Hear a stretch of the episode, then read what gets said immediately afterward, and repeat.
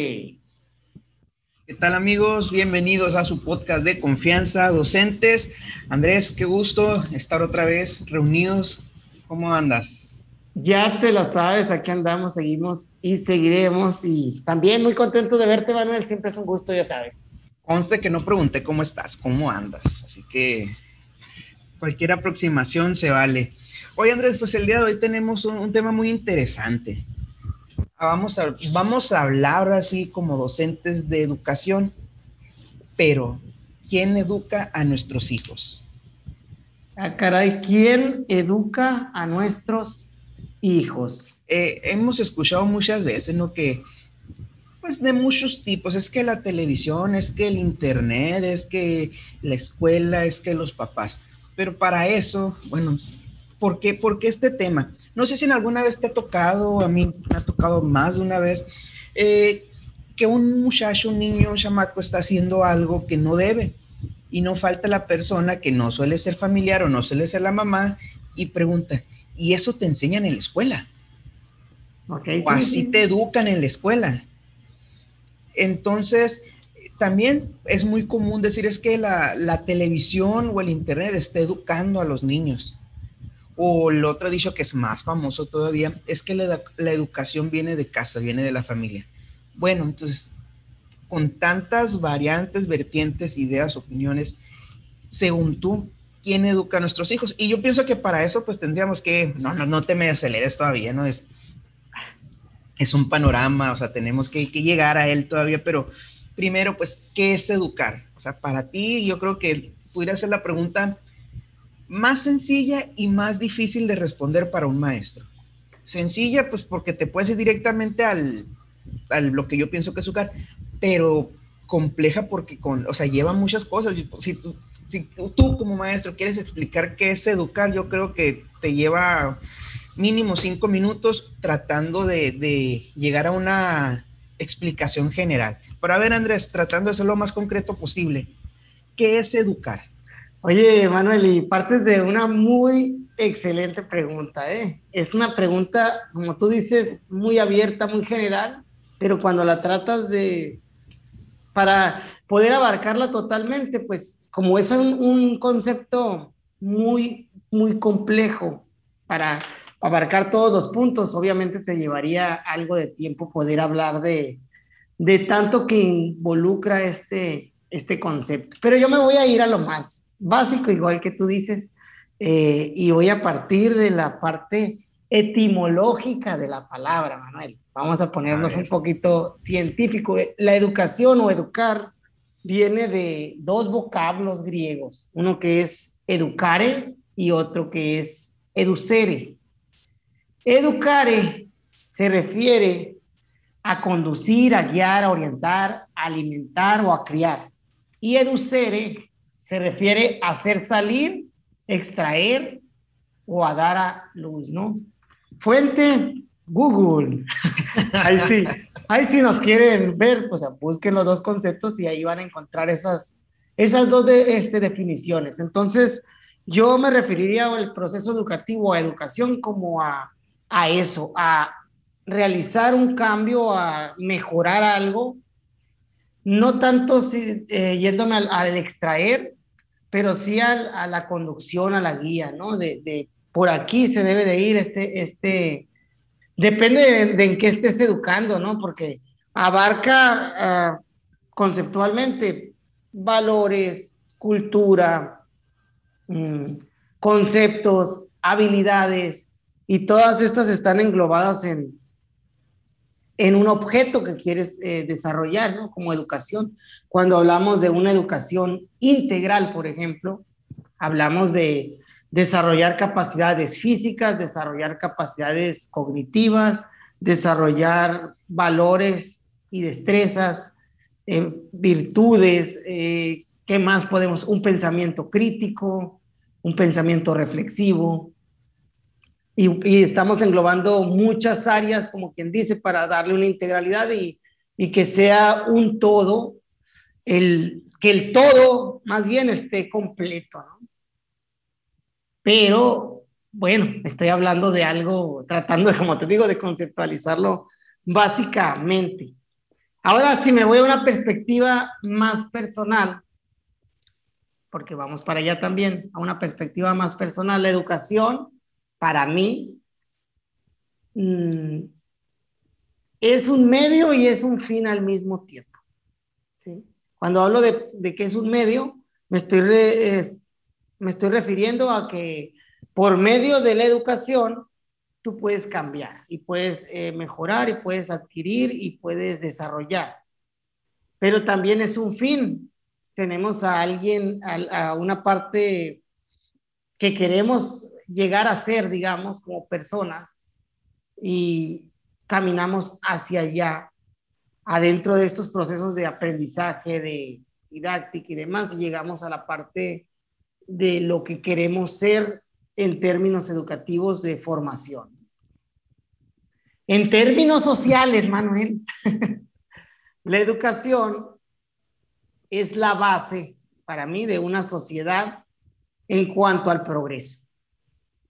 Entonces, estamos hablando que en términos sociales, ¿por qué? Porque la educación es como el piso, llegan nuevas personas a este mundo y, y se van desarrollando en unos mismos conceptos. Y ahora podemos decir que esta pluma pues se ha desarrollado a los avances tecnológicos que hay y no que antes, mm, en los, no sé, en la Edad Media había tinta y, tú podías sumergir la, la, pluma y escribir con la tinta en, en, una punta, pero los avances tecnológicos te van, te van desarrollando como sociedad y están dentro de los procesos educativos. Alguien tuvo que aprender eso y, y se tuvo que sumergir a esta nueva realidad.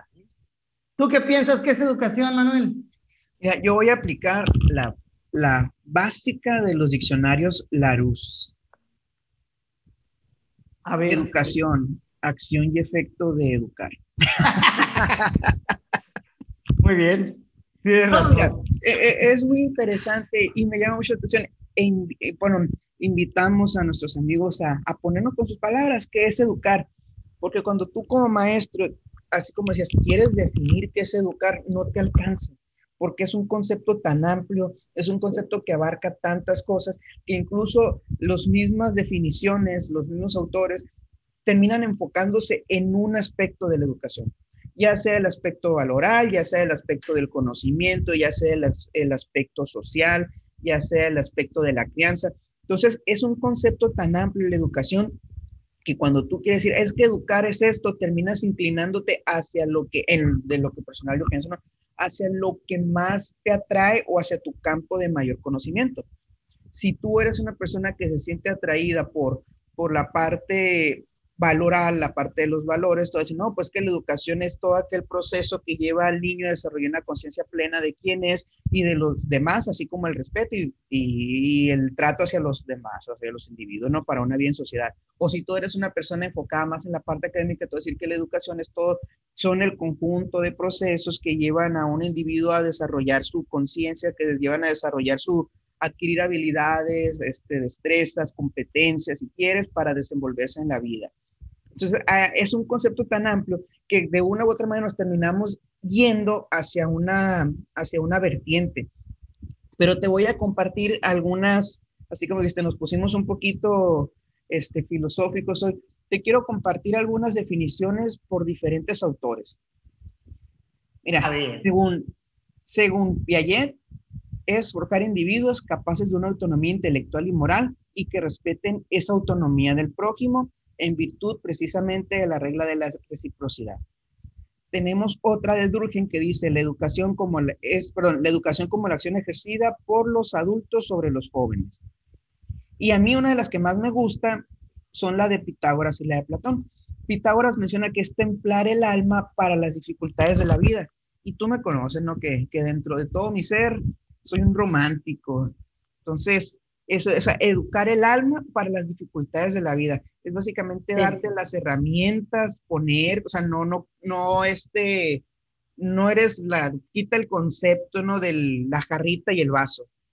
No, o sea, te templa el alma, o sea, te, te está, te lleva a estar listo de una manera muy profunda para las dificultades de la vida. Y en el caso de Platón dice, la educación es el proceso que permite al hombre tomar conciencia de la existencia de otra realidad y más plena a la que está llamado, de la cual procede y a la cual se dirige. O sea, mostrarle hacia dónde puede llegar. Entonces me gustan mucho estas definiciones, en especial estas últimas dos, más, más orientadas, como te digo en mi caso, hacia la trascendencia, sí a la parte, o sea, la parte integral, a la parte de, de ir más allá y no solamente enfocarlo a un área de la vida. Entonces, para mí educar, o sea, para mí, si no es integral, no es educación. O sea, si no abarca todos los factores, no es educación. No es que la educación nada más por este lado, son componentes, pero educación en su concepto más amplio tiene que abarcar todas las áreas, todas las aristas, todos los, lo, toda la parte que te lleva a esa educación como un proceso que en sí, o sea, la educación te va a servir para hacerte mejor. O sea, si lo quieres resumir así, educación es todo aquello que te lleva a ser la mejor versión de ti.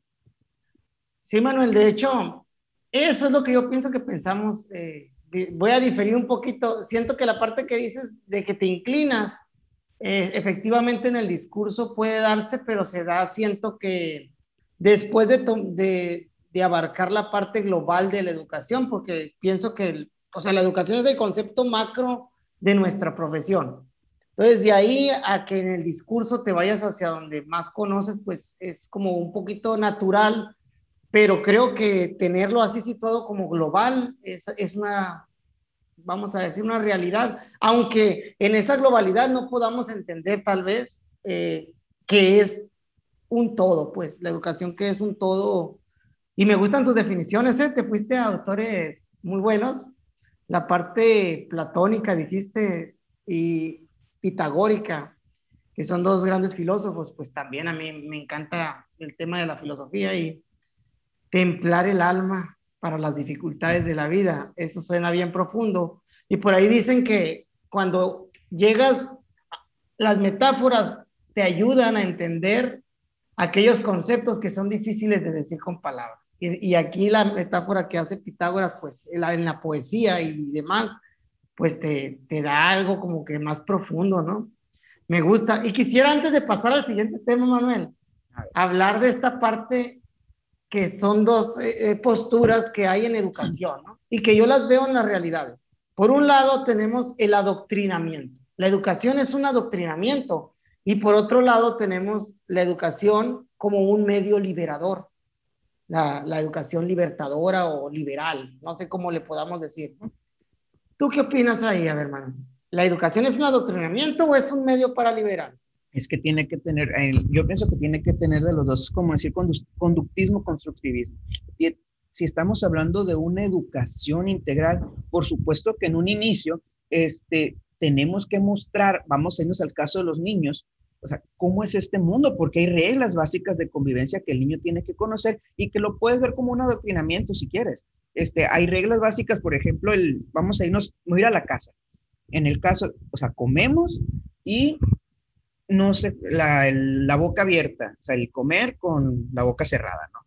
O el respetar el turno para hablar de los demás, o el recoger tu ropa, o, o sea, ciertos detalles que, o sea, que son parte de un adoctrinamiento, pero que también te están forjando una disciplina, te están forjando una serie de valores que te van a ser útiles. Entonces, porque es muy fácil decir, bueno, dejarlo así la templanza y qué bonito, y no es nomás inspirar. O sea, la disciplina es una parte muy importante de la templanza. O sea, la disciplina es una parte muy importante de todo aquello que, que, que quieres llevar a cabo más adelante, porque puedes inspirar, pero sin disciplina nomás van a ser chispazos.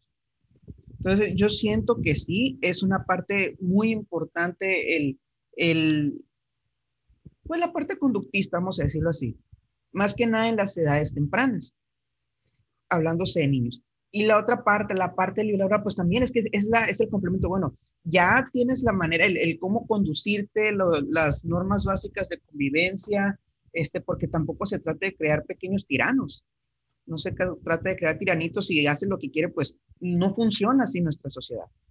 O sea, si yo veo un alto, yo me tengo que parar en el alto y eso es parte del adoctrinamiento porque hay una razón más allá. Porque si yo me paso al alto con mi carro, yo puedo ocasionar un accidente, puedo atropellar y no me puedo, dañar a mí mismo. Entonces, hay un porqué detrás de, de esa parte de, de adoctrinar, si quieres verlo así. no tienes que andarle pegando a los demás. O sea, esa parte es para un bien común.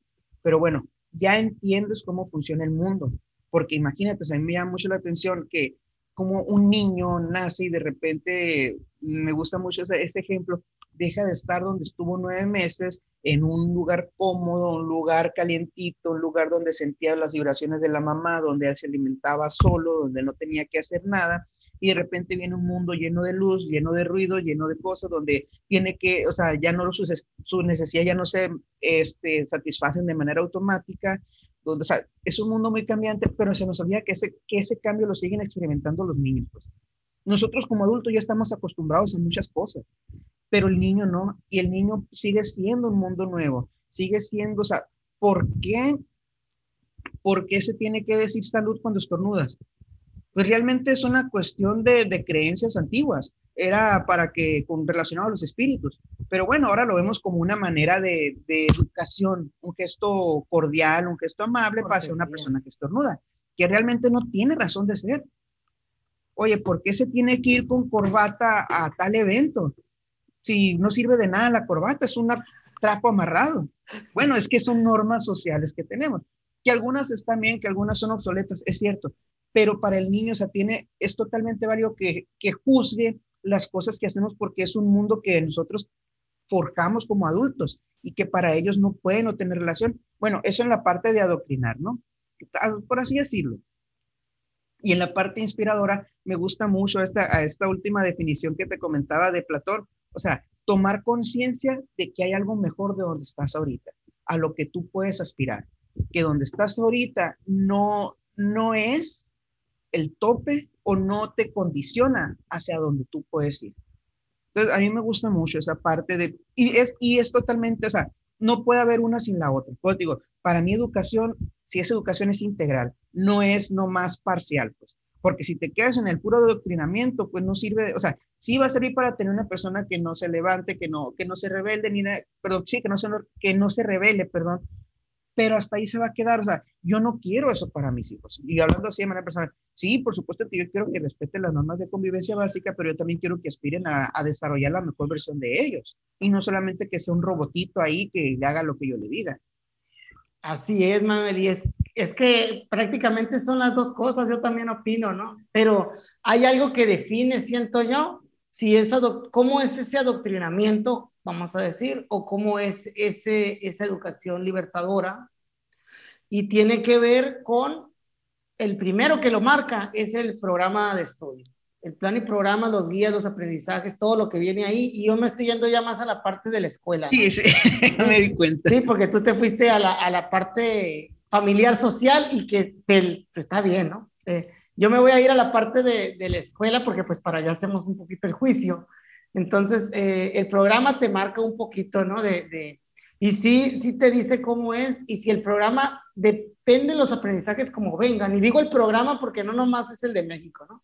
al menos el programa de, de México en, en, letras, en papel, es bonito, es bueno, tiene, tiene muchas cuestiones de desarrollar el pensamiento crítico, la reflexión, tiene habilidades básicas de desarrollar la, la lectura y demás. Entonces, esa parte yo, yo la asumo que está en, en un poquito más a, que se haga esta educación integral y que se pueda llevar a cabo un, se pueda completar un proceso de educación integral. Ahora me voy a la parte práctica, que es la, la que marca para mí. ¿Cómo se enseña en las escuelas? Es la parte que te va a decir si es como más adoctrinada la enseñanza o más este, libertadora.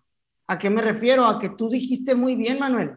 Detrás de, de, de cada costumbre hay un, hay un fondo y hay una historia y hay un porqué. Entonces, entender el porqué y la razón es lo que hace que la educación se hace libertadora. Pero si así te dicen, oye, eh, es que se dice salud nomás porque se dice y así lo aprendemos, ¿no? Y así vas a decir porque es de buena educación. Eh, se queda en la parte doctrinal, creo yo, ¿no? Y aquí te voy a contar una historia, no tan, un poquito corta, ¿no? Están en un laboratorio unos unos eh, changuitos, unos monos en una, en una laboratorio, están haciendo un experimento Son cinco changuitos que están ahí jugando y pues les ponen en, la misma jaula, en la vitrina, les ponen un racimo de bananas en la parte de arriba con una cuerda.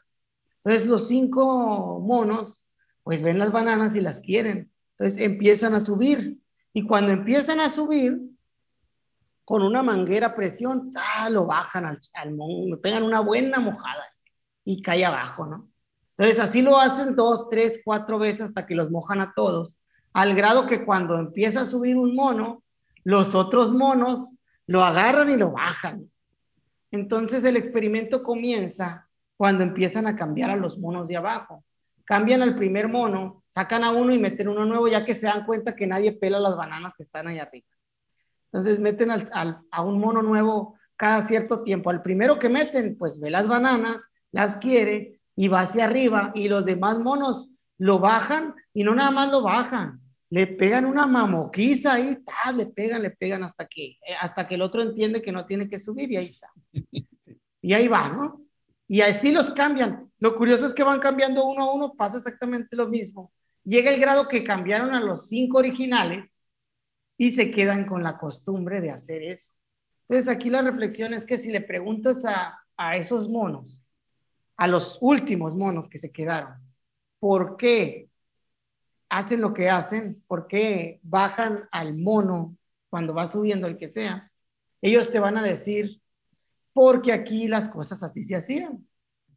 Pero no van a tener la razón. Ellos no van a saber que porque les pegan una mojada. Para ellos ya es porque los demás changos me van a agarrar y me van a golpear. Y ahí es donde entra la parte de la doctrina y del, adoctrinamiento. Como maestros tenemos que saber que, que efectivamente hay, hay, hay cosas que son por cortesía y demás, pero si hay, hay, podemos explorar hacia atrás, esas son las mejores preguntas que hacen los niños. O sea, ¿por qué? Cuando, cuando empiezan las edades del por qué el niño decir, ay, pero ¿por qué tengo que saludar de mano? pero ¿por qué tengo que hacer esto? Pero ¿por qué? Uno tiene que saber eso que tú mencionaste, que el niño viene a un mundo nuevo que no conoce, que no sabe y que tiene que explorarlo y nosotros tenemos que dar esa libertad y ayudarle. A veces son preguntas que ni nosotros mismos, a lo mejor no las hicimos y nos las apagaron.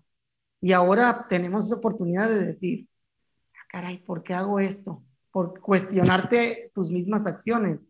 Y es algo tan sano que, que creces y te, como lo mencionas de la definición de, de Platón, vas hacia un mejor tú, ¿no? Una mejor versión. Y bueno, no sé, una opinión, Manuel, al respecto. Cierto. De hecho, con lo que tú dices, este, te voy a hacer ahí la, una pregunta. Tú dijiste, yo lo traslado de la escuela y yo no. Entonces, para mí, o sea, y sería el siguiente tema, ¿quién tiene la responsabilidad de educar? Porque para mí, o sea, la responsabilidad principal es de la familia, es de la casa. O sea, la escuela no tiene la responsabilidad de educar. Yo voy a hablar de mis hijos. Yo no voy a hablar de los hijos del vecino, ni los hijos de Juan Pérez, ni de... Yo voy a hablar de mis hijos. Yo no voy a dejar en la escuela la responsabilidad de la educación de mis hijos. A mí, o sea, es mi responsabilidad educar a mis hijos. Mm, hay un dicho que creo que te lo he dicho ti, no sé si es dicho, pero un pensamiento, ¿no? Se me hace antinatural que la escuela se tenga que preocupar más por los hijos que un padre. Y nos damos cuenta que hay muchas ocasiones, y yo he visto, voy a hablar en el caso de mi esposa que trabaja con niños de preescolar, o sea, es que es antinatural que tú andes más preocupada por ese niño que su propio papá, que su propia mamá. Entonces, yéndonos a esa parte, pues, ¿quién debe educar? O sea, ¿quién tiene, debe tener la responsabilidad de educar? Este, para mí la responsabilidad es de la familia, no del Estado.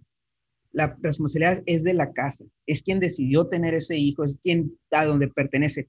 Ahora bien, no estoy diciendo que la escuela no sea importante. La responsabilidad corresponde a la familia. Sin embargo, la escuela complementa ese proceso. La escuela complementa esa educación con aquellas cosas, porque vamos a hablar también de alguna realidad. O sea, decía este eh, Platón que la educación les permite llevar a tomar conciencia de, una existencia más allá de la que conoce. Y muchas veces en la casa la educación no puede, o sea, la educación de la casa no puede llevar a eso. Ok, entonces para mí es donde la escuela viene a complementar.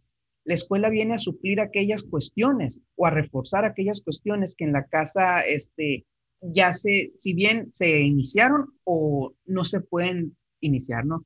¿Cómo podemos educar de la parte este, de, de la salud? Si en la casa tenemos dos papás que todos los días toman coca, que solamente comen alimentos chatarras, que no les gusta hacer ejercicio, que tienen diabetes, obesidad y que tienen tantas cosas. Entonces, ¿cómo yo voy a inculcar, bueno, o sea, una parte de la, la educación al niño en salud si no la tengo o si no la quiero? ¿O cómo yo voy a educar a mi hijo en valores si, si yo no los tengo? O sea, si yo soy lo que tú quieras pensar, o sea, yo soy ratero, yo soy violador, yo soy mil cosas, ¿cómo puedo educar? Porque es muy fácil el, el hablar, o sea, es muy fácil el decir, y, pero eso realmente no impacta a un niño como la educación que se tiene con el ejemplo. Entonces, para mí, la responsabilidad principal es de la casa. O sea, la casa, la familia tiene que educar y la escuela viene a complementar. Sí es cierto, desafortunadamente en muchos casos la escuela viene a ser el, la, la, el principal, o viene a asumir esa responsabilidad. Y a mí me preocupa algo, y te lo digo, y, y probablemente esté mal, pero a mí me preocupa que de parte de la SEC, la SEP o del Estado, si lo quieres ver así, se quiere hacer creer que la responsabilidad de educar es de la escuela y no. La responsabilidad de educar no, o sea, se quiere, se ha querido suplantar esa responsabilidad a los papás o se le ha querido quitar esa responsabilidad a los papás de la educación de los hijos por una más como que nosotros tenemos la responsabilidad de educar. No es un mensaje explícito, pero sí va dentro de muchas cosas. Ahora, no, o sea, viene a complementar, viene a complementar y el maestro no es el responsable de la educación de los niños si es el responsable del cuidado cuando está en la escuela, si es el responsable de muchas puestos cuando está en la escuela, pero fuera de la escuela no es el responsable. En la escuela, fuera de la escuela, a las 3 de la mañana, a las 2 de la tarde, el responsable de educación de los niños es el papá y la mamá, es la casa. Yo digo, yo no, ese, ese pues, para mí la educación va orientada a la casa. La escuela viene a ser el complemento de aquellas cuestiones que en la casa refuerza o no se pueden adquirir, pero la responsabilidad es mía. Ok, entonces la pregunta es, maestro, Tú, Manuel, maestro, ya te estoy mostrando. Sí, sí, ¿quién debe educar? O sea, ¿Quién, debe educar? Yo, yo la contestaría de las, con otra pregunta, ¿no? ¿Quién educa? Sería a mí la pregunta que, que yo hago. ¿Quién educa? Para mí educan las condiciones materiales que tienen, así como generales. Y voy a decirlo de manera filosófica, ¿a qué me refiero? A que se educa en todas partes. Tú lo mencionas, eh, mencionas un responsable que es la casa, que es una condición de una persona al nacer, la, familia que te cobija.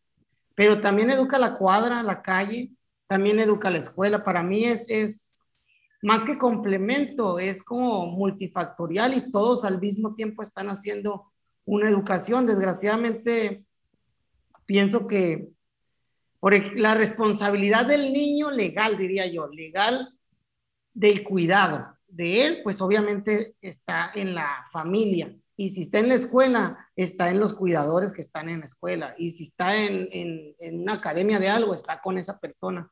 Eh, eh, en la cuestión legal de, del momento, que si algo va a pasar, uno tiene que ver como adulto, tiene que velar siempre por, por los niños, ¿no? Por la cuestión de, del cuidado de, de los infantes. En cuestión de educación, creo que igual es esa parte de, de las condiciones que, que tienen el momento. En la escuela hay normas y reglas que el niño no conoce desde su casa que se le enseñan cuando entra, pues. Eh, que hay que pedir permiso para ir al baño, que hay que levantar la mano para participar, que hay que eh, escuchar a los demás y detallitos que, que él no sabe porque nunca ha estado en esas condiciones. Ahora, si tú ya hablas de la parte más, porque también tiene que ver con educación, pero pienso, pienso que es más la crianza, la parte de, de, velar por la crianza, que esa parte, al ser un sistema muy paternalista, es la que nosotros asumimos sin querer como maestros. Nos estamos preocupando porque el niño no ha comido o que viene con mucha hambre de su casa y nos duele. Y sabemos que no es algo que le toque a la casa, digo, perdón, que no le toque a la escuela, pero nos duele que el niño venga venga sin comer. Nos duele que el niño venga sin, o sea, sin, sin higiene, porque son cosas que le tocan a la, a la casa. Entonces, eh, pero a grosso modo para mí es eso, son las condiciones materiales las que marcan la educación que tiene uno como persona. Y en esas condiciones tiene que ver mucho la situación socioeconómica, por ejemplo, del papá. Te da unas mejores condiciones y ese es el, el factor, vamos a decir, que está ligado realmente a la cuestión de mejor educación o de mejor nivel académico de las personas. ¿Qué opinas al respecto? Es que, es que para mí vuelves a lo mismo, ¿no? O sea, vuelves a, encasillar la educación en la escuela. O sea, y decías de crianza. Bueno, la crianza es una cosa que como padres también corresponde, pero no es lo mismo que educación.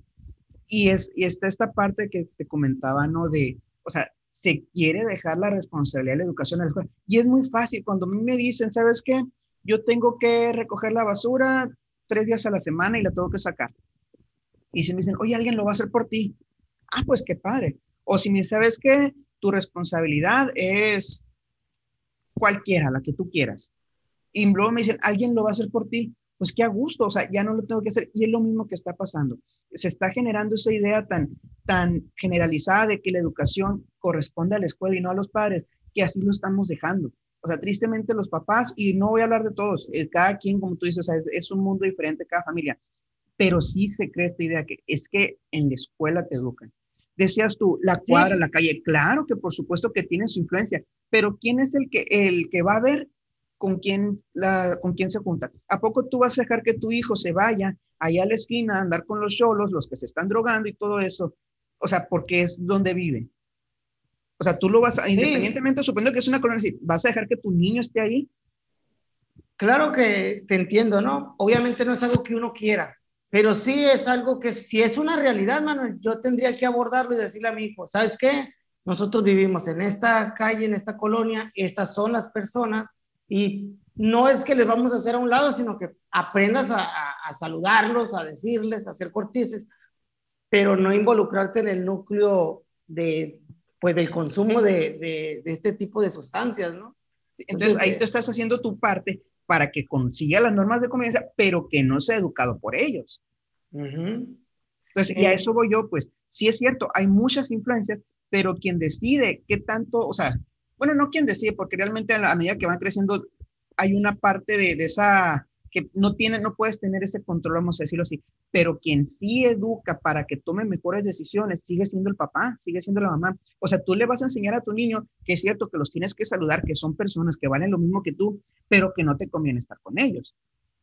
Claro, y yo vuelvo a la parte de la escuela, pero o sea, yo no siento que sea la escuela la responsable total de, yo, yo lo dije dije lo siguiente, Manuel, ¿no? Porque pienso que estás poniendo palabras en mi boca en decir, vuelves a lo mismo, dices que la escuela. Yo no dije que la escuela, yo dije las condiciones materiales y dentro de las condiciones materiales está la escuela, está la casa, están los padres, está la familia, está tu nivel socioeconómico y, y todo eso influye en la educación que tú vas a tener como un proceso formativo.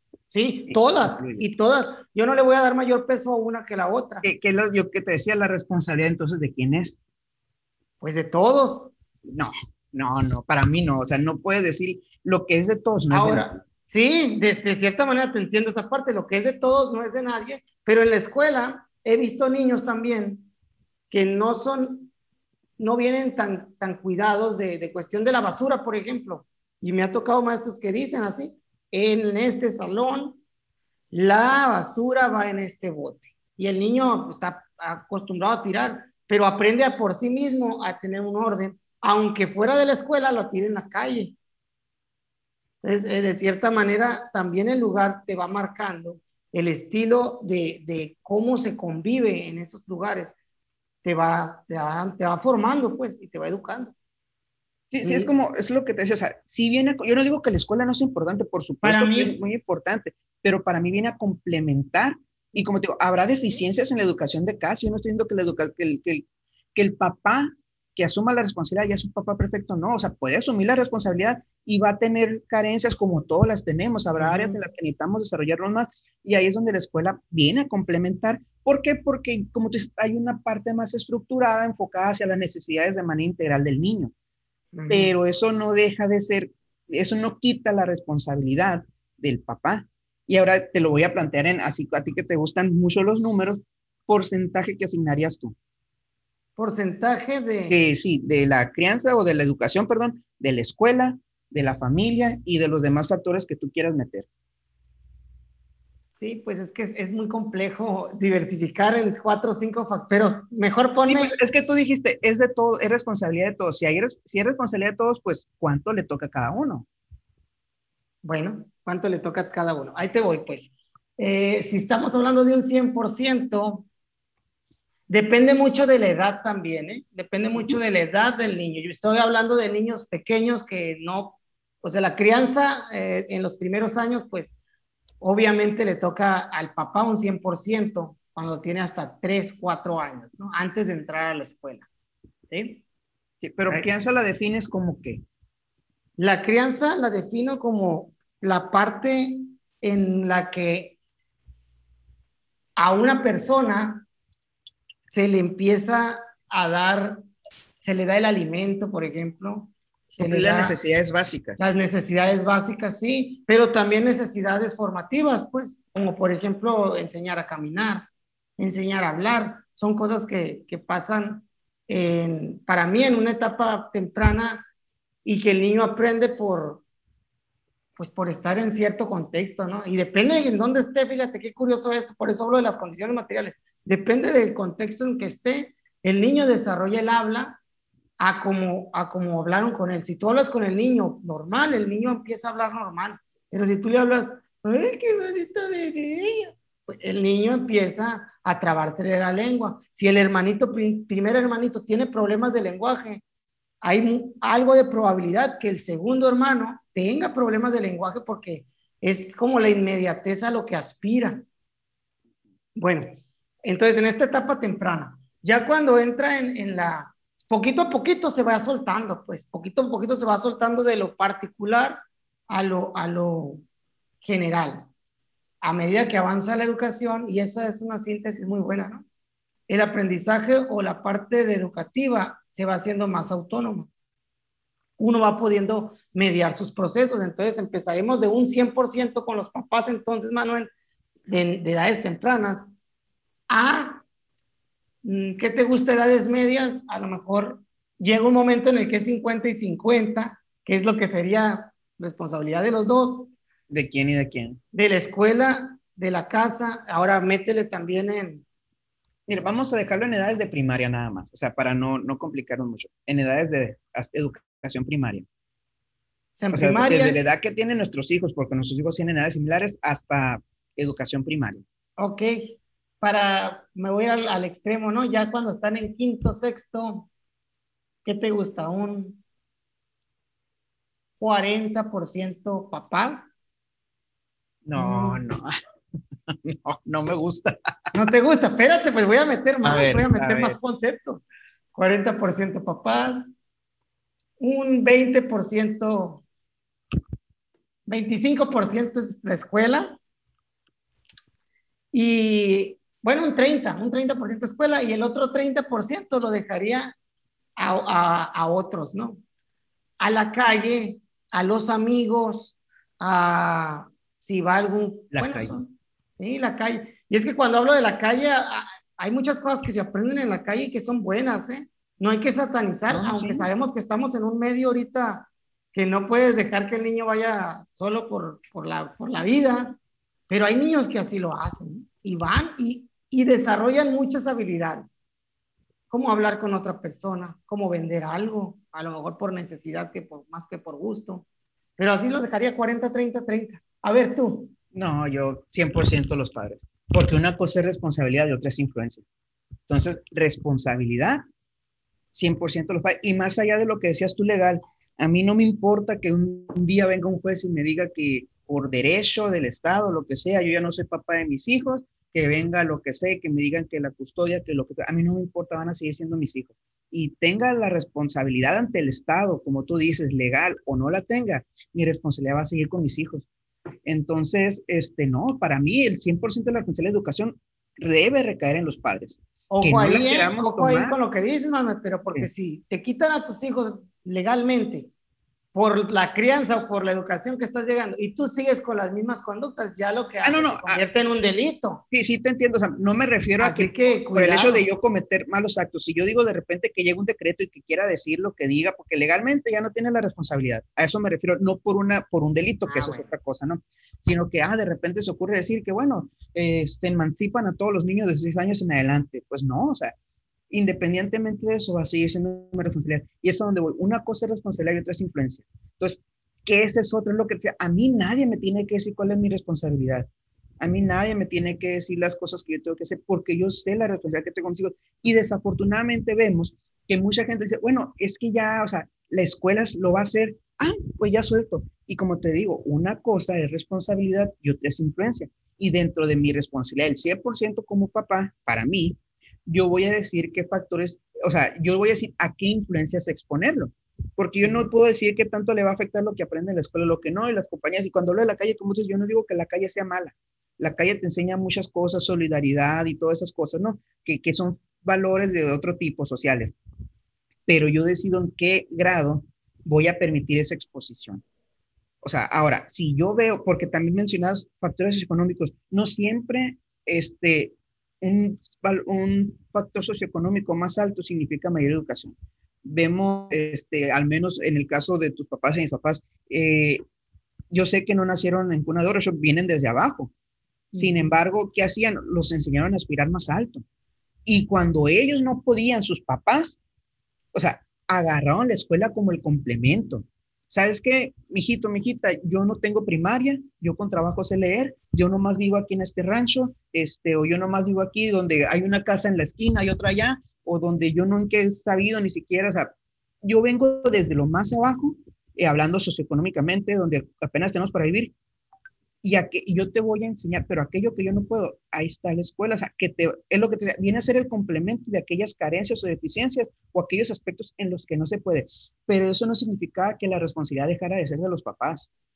Entonces, para mí, no, o sea, sí, por supuesto que el tener un mayor eh, nivel socioeconómico te permite tener más experiencias o te permite elegir a dónde quieres, o sea... O sea, Manuel, que, para ti la escuela tiene cero responsabilidad de la educación. sí en la educación de mis hijos. Una cosa dije, el tiempo que estén en la escuela, el cuidado de ellos es responsabilidad eh, en ese pues, la, escuela. la educación de tus hijos, tus hijos van a la escuela. En la escuela, la escuela es 0% responsable. No es su responsabilidad. La educación de los hijos es mi responsabilidad y como te digo, la escuela en el momento de que está es su cuidado. De hecho, yo mando a mi hijo a la escuela, ¿por qué? Porque yo quiero que se complemente y, conozco la importancia que tiene, es que no siento que no sea importante. Yo conozco la importancia que tiene la escuela dentro de la educación de mi hijo, pero la responsabilidad sigue siendo mía. Sí, yo pienso que es compartida, mano, no, la verdad yo pienso que es compartida porque no puede, para mí un 0%, mm, te voy a decir lo que es para mí un 0% de responsabilidad de la escuela. Es que lleguen los niños y ah, yo doy un tema así, y aquí va a aprender el que quiera y el que, el que su papá quiera, ¿no? Y ya. No hace nada, pues no, nada. No, pues ni modo, no está aprendiendo, niño, porque no está aprendiendo, papá, porque usted es responsable y no está haciendo lo que le toca. Entonces, e, esa parte para mí no, no es el maestro. El Pero es responsabilidad del maestro. O sea, la enseñanza es responsabilidad del maestro. Sí, pero si tú ves la enseñanza, como te digo, de, en dar un tema, y la enseñanza está dentro de la educación, Manuel, está fuera.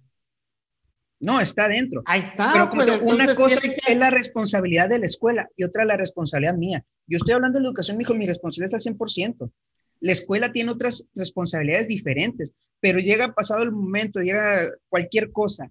Yo no voy a decir que porque la escuela, mi hijo está de esa manera. O sea, ah, vamos a, a, un caso mal. Lo que pasa con muchas mamás y muchos papás es que su hijo, mire, es un criminal, es esto. Es que es por culpa de la escuela, por supuesto no, no, es culpa de la escuela. A eso, me refiero con responsabilidad. Y la escuela tiene sus propias responsabilidades hacia mis hijos.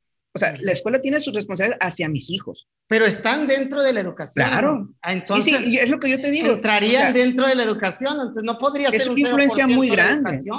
No, es que, como te digo, no es la misma responsabilidad de influencia la escuela tiene una influencia muy grande. Y cuando yo mando a mis hijos a la escuela, la escuela tiene un montón de responsabilidades con mis hijos. Tú dijiste ahorita, Manuel, lo que es de todos no es de nadie. Así es. Poner, poner el 0% es como que no, no importa, ¿no? También es la misma que, que si no fuera de No, pero es que yo hablo de responsabilidad, o sea. Yo como- hablo también de responsabilidad y pienso que es compartida. Pienso que es de los dos. O sea, cuando digo de todos, pues sí suena como que es de nadie porque ah, hasta el perro es responsable de la educación. No, no, pues de, de la escuela y del maestro, de, del director, del, del tío, del abuelo que está con ellos en casa, en crianza, de los padres. Y el factor más importante para mí, de cierta edad para adelante, de uno mismo, pues ya, ya de uno mismo como tal, de donde ya tú puedas mediar ciertos procesos, pero tú los medias según tus condiciones, como tú fuiste de cierta manera educado, y ahí es donde el proceso educativo tiene que ser liberador, donde el niño pueda ser capaz de decir, ya sé cómo jugar en la escuela. Cuando dicen jugar con el score, por ejemplo, es una habilidad jugar con el score de, de saber mediar entre una vida personal de amigos y una vida escolar. No es para mí, yo no lo veo mal jugar con el score en cuestión de calificaciones. Pero cuando ya me voy a la parte de, de vámonos a, a cerrar con esto de la responsabilidad, ¿no? ¿Tú piensas que la responsabilidad es 100% de la escuela, de No, la- no, los no. padres? Sí. de los padres. Yo pienso que es una responsabilidad compartida entre padres, eh, escuela y otros agentes.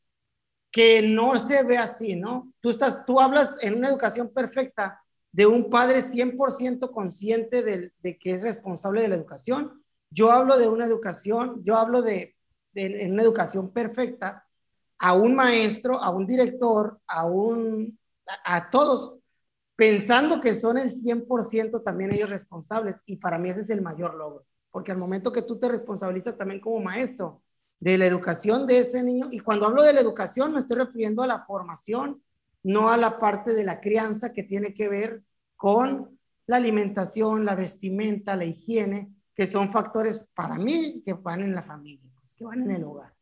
Te voy Que a sí, poner, Se hace ejemplo. reflexión acá, ¿no? En la casa de eso, de la escuela, perdón, ando todo cuatrapeado. Sí. A ver, ponme un ejemplo. sí, no, vamos a, a poner un ejemplo.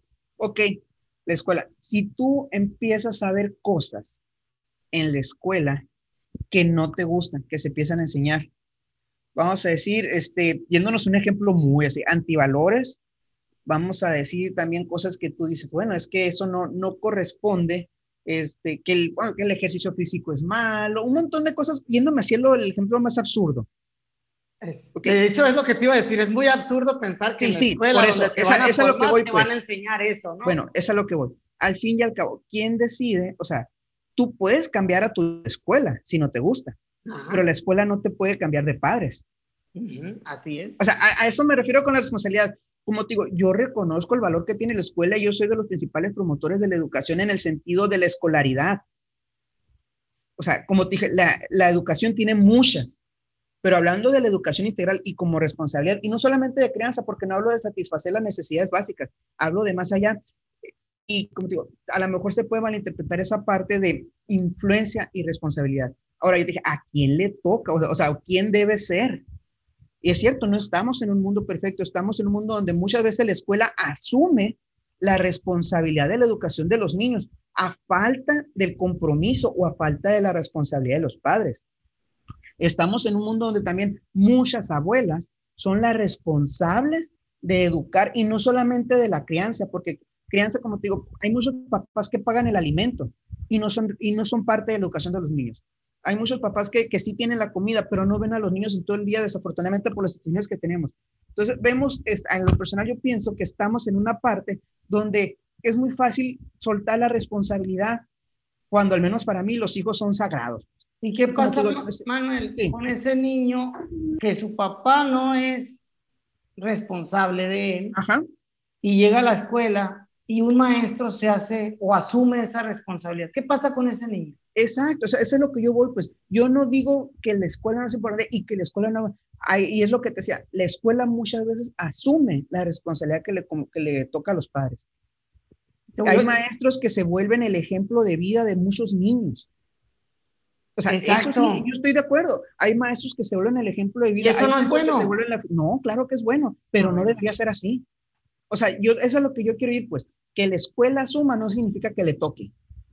Hay maestras y maestros que son esa figura paterna y que aún después de la escuela los niños y las niñas van y les piden consejos. Y qué bueno que tengan esa persona a quien acercarse. Y qué bueno que tengan esa persona que es un buen ejemplo, incluso mejor que el que van a tener en casa. O sea, yo, no estoy peleado con ese concepto de la escuela y con ese concepto de la educación, pero lo que yo voy, o sea, la responsabilidad de quién debe de ser. Cuando la escuela hace eso es porque el papá no está, o porque hablo el papá, mamá, ¿no? O porque hay deficiencias en la educación en casa.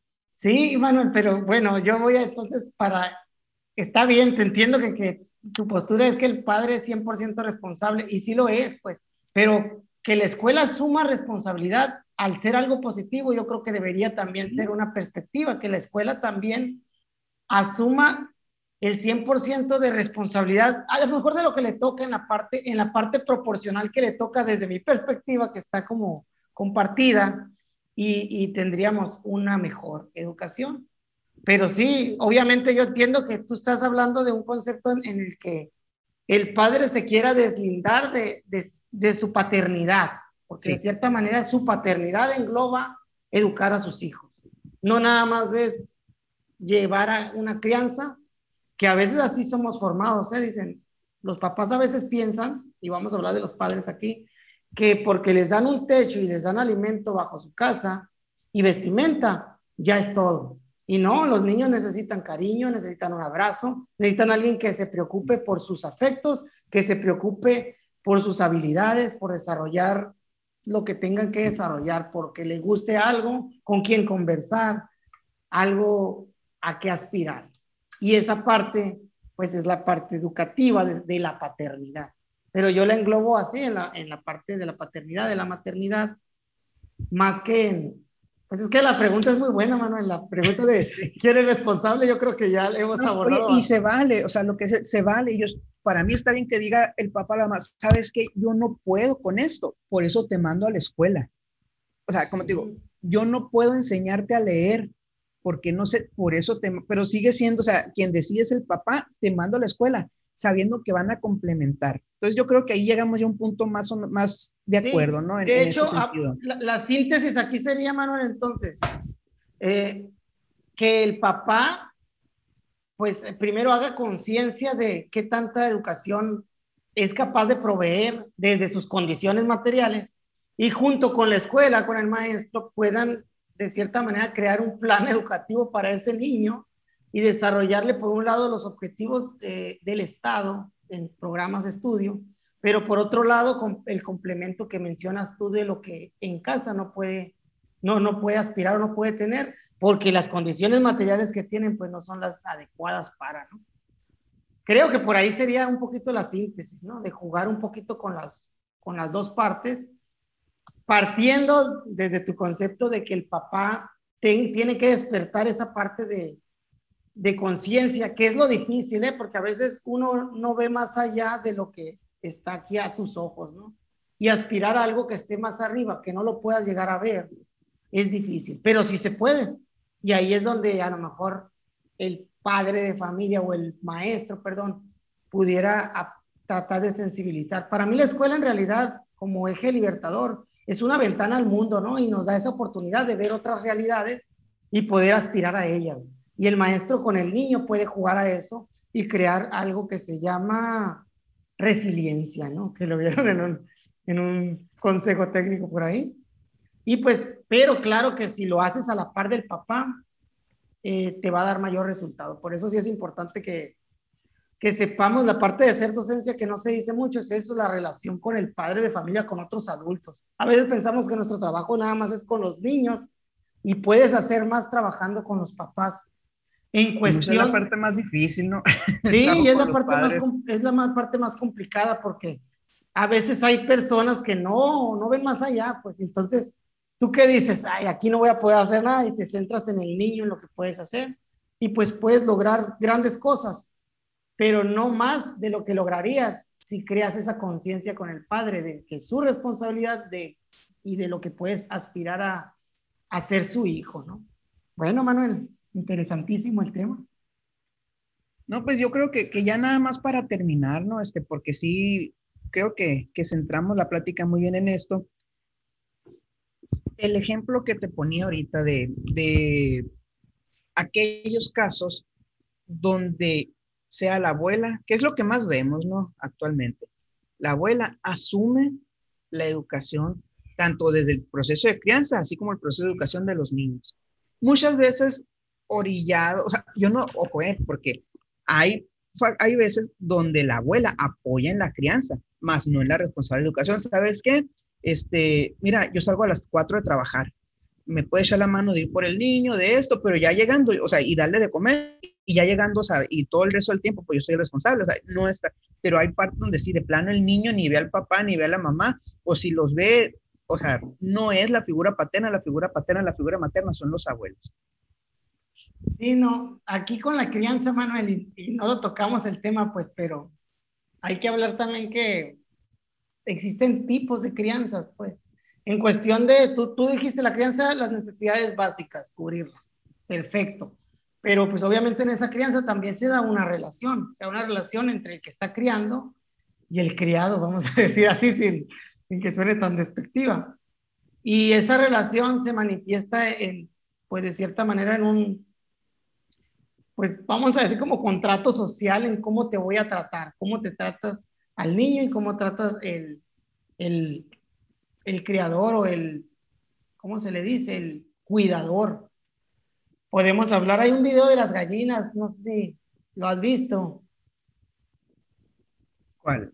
Hay un video de las gallinas, de, gallinas y que te muestran tres tipos de, de estilos de crianza. El primero es el estilo de crianza autoritario, en el que la gallina, este, la mamá o el papá se ponen firmes, firmes y le dicen cada cosa que tiene que hacer al, al, al niño. En este video le dicen al pollito cuándo va a comer, cómo va a comer, este, eh, cómo va a picar ahí los, los gusanos por el, piso para eso, pero todo como general, ¿no? Como soldado. Ese es un polo. El otro polo está el el estilo de crianza, ay, no tengo la palabra, pero es el que es más suelto, pues. Permisivo. Sí, permisivo, exactamente. El permisivo donde, pues, le vas a dejar que haga lo que sea y como quiera. Y el papá o la figura de autoridad dentro de la crianza se ve como más débil, muy débil. Y el hijo hace lo que quiera, empieza, pues, come a la hora que sea, juega a la hora que sea, se duerme a la hora que sea y todo lo hace como quiera, ¿no? Y el tercero, que es el que recomiendan en ese video, es el democrático, en el cual tú con tu hijo logras establecer acuerdos para lograr hacer cosas. O sea, si le, lo vas guiando, vamos a comer, ok, pero le vas dando opciones también y hay que comer a esta hora por eso y le vas explicando y el niño también es participativo y dice lo que quiere hacer. Entonces hay como en este contrato hay como acuerdos y hay un estira y afloja, ¿no? A ver, ¿quieres jugar al Nintendo? Decíamos, bueno, tu cuarto no está limpio, primero hay que ordenar el cuarto. Ah, bueno, ordenas el cuarto y hay una consecuencia. Y vas haciendo como tratos con el niño y vas teniendo autoridad al mismo tiempo que no vas teniendo, porque cada uno de los estilos te, te da ciertas cosas, ¿no? Por ejemplo, del autoritario, te, vas a darte una persona muy ordenada, pero muy encasillada en su pensamiento por el otro lado. Va a repetir el mismo patrón también. Sí, por el otro lado, el permisivo te va a dar una persona muy libre y lo que quieras, pero muy desorganizada, fuera de las estructuras, pues no va a encajar, va a tener muchos problemas al relacionarse con los demás porque no va a entender de reglas, de normas. Y el democrático, ¿cómo es que te da ambos, ambos, ambas cosas, no? Por un lado, entender el concepto del orden, pero por otro lado también la el cuestionamiento y poder negociar y poder crear, ¿no? Y ahí yo les recomendaría también a los que nos escuchan investigar un poco sobre la crianza positiva, que tiene mucho que ver con entender esto de las condiciones materiales del contexto en el que se desarrolla para saber asumir un rol de cuidador ideal dependiendo de las condiciones que, que tengan. Porque para nosotros es muy fácil hablar de crianza, Manuel, desde nuestra postura de privilegio, de donde tenemos un sueldo, una familia con un techo, dinero para el alimento, y no nos vemos en necesidades como otras personas que tú lo mencionaste, que asuman el rol de cuidador, a veces los abuelos, los tíos, un familiar, un hermano mayor. Y ahí puedes asumir un tipo de, de, crianza que te permita los mayores resultados. Para allá va la crianza positiva, ¿no? Entender esas condiciones para desde ahí empezar a eh, un estilo de crianza propio. Sí, es que tú estás hablando de cuando hay necesidades y, y creo que en, en muchos episodios hemos dicho, sabes que una cosa es la necesidad, ¿no? Pero otra cosa es cuando se hace y no sé si te ha tocado casos, que a mí sí me ha tocado muchos casos, que no es por necesidad, es por baquetonada, es por, es que porque si le dejo, o sea, dejo el chamaco, el chamaco no lo digo de una manera despectiva, creo que, quede claro, ¿no? Porque sí, es, muy común para, al menos para nosotros decir chamacos aquí en Sonora. Sí, acá en Sonora decimos chamaco, pero no lo decimos como ofender. Sí, chamaco, plebe, buki. Este, es muy, es muy fácil, este, dejar al chamaco con la abuela y yo me voy a gusto a hacer toda la vida de... De, de, soltero. No, de soltero, porque muchas veces son los papás casados, pero sí, o sea, la vida sin hijos, la vida sin responsabilidades. Entonces sí, coincido totalmente contigo en la parte de que hay factores que te orillan a, a, pues a modificar tu proceso de crianza de acuerdo a la necesidad, perdón, de acuerdo a los recursos que tú tienes para ello. Pero yo hablo de los casos donde es una, una, dejo la responsabilidad de manera consciente o de manera, este, voluntaria. Voluntaria, exactamente. O sea, simple y sencillamente porque no quiero asumir esa responsabilidad. Y sí lo hay. O sea, sí lo hay, Manuel. Sí lo hay. Sí lo hay, hay mucha gente. Yo también, pues coincido, ¿no? Al, al retomar esta parte, cuando uno tiene hijos o va a tener hijos, esta parte de, de, la crianza no la piensas, pues no la piensas. Y hay mucho como puedan también estudiar porque es, es la base para un desarrollo humano, pues muy bueno. Cuando, cuando te enfocas en tus hijos, si vas a tener hijos, tienes que aprender a saber que te tienes que enfocar en ellos para desarrollarlos, porque al final de cuentas son tu responsabilidad, ya lo dijimos, y, y también lo hace uno por amor, pues, porque uno los les tiene un amor, y no es que no lo hemos mencionado, nos hemos ido. Nos hemos ido. los Simpson, ya hasta me caen bien. sí, sí, pues lo hace uno con ese, con ese tenor. Y te entiendo, ¿no? Pero sí lo menciona por también la parte, la parte que le toca a cada quien es distinta, ¿no? Y si, ojo, aquí, si tú eres un papá de los que vas y dejas a, los, a tus hijos con los abuelos o con los tíos, nomás porque quieres este, deshacerte de ellos un tiempo, no sé. Vamos a decir que se vale tomar un respiro si te cansas, pero no se vale que lo asumas como cotidianidad, o sea que, ah, pues todos los días los voy a dejar de 7 de la mañana a 7 de la tarde, ya llego por ellos nomás para darle cena y dormirlos. ¿Por qué? Porque al final de cuentas, el niño todo eso los, lo nota no nota. Y va a llegar un momento en el que el niño piense por sí mismo, se convierte en un adulto y va a decir, ah, mi papá, qué a gusto, ¿no? Sea, a mí me tiraba nomás y, va a tener como de cierta manera el tiempo de papá, no lo va a tener y, y lo va a extrañar y ya no lo va a poder recuperar. Entonces, y yo conozco casos donde incluso ya, ya gente grande dice, es que a mí me crió mi abuelo. O sea, mi papá fue mi abuelo. No, sí, mi papá, mi mamá y los quiero y todo, pero mi papá o mi mamá fue mi abuelo, mi abuelo. ¿Sí? Porque y se, se vale, como dices, o sea, una, no, el hecho de ir a dejar a los niños un día, dos días, a lo mejor porque tienes una salida o lo que tú quieras, o sea, eso no significa que ya no sea responsable. Simplemente tú estás tomando la decisión de, de que ese día o esos dos días te apoye el abuelo, la abuela, o simplemente dejarlos porque tienen ganas de estar ellos a solas con ellos. O sea, eso, no, eso no significa que ya no sea responsable. Como tú dices, la responsabilidad es esa parte donde ya yo me deslindo. Y se convierte en cotidianidad, pues de decir, ¿sabes qué? Yo no puedo a lo mejor porque lo digan así o porque, pues porque no quieran, pues, que es triste también eso, ¿no? No, y como tú dices, a lo mejor nosotros hablamos en el sentido de, pues de nuestra propia experiencia. Yo en mi caso, yo me casé, yo siempre quise tener hijos, pero voluntariamente nos decidimos esperar tres años hasta, hasta tener al primer niño. Entonces, hay muchos, Mande. Pensé que estabas diciendo que te casaste voluntariamente. Ah, también. no, o sea, y, hay casos donde sí es cierto, hay eh, embarazos no deseados o hay cuestiones a lo mejor que, pues tantas cosas que se ven, ¿no? Sí, pues que te cambian un diseño de vida que tienes y a lo mejor tardas en, en, en, cambiarlo tú, quieres seguir, te, te, aferras a querer seguir así, pero eso pues va teniendo repercusiones en tu ámbito ya familiar, que sería tu cría, tu, tu niño, tu infante, tu chamaco. Pues muy bien, Andrés, yo creo que, que con esto estaríamos terminando. Este, ¿Con qué te quedas? ¿Cómo cierras? Pues, ¿qué te voy a decir? La pregunta inicial del, del capítulo era, ¿quién educa a nuestros hijos? Y, abordamos mucho de esa, de esa este, ¿quién educa?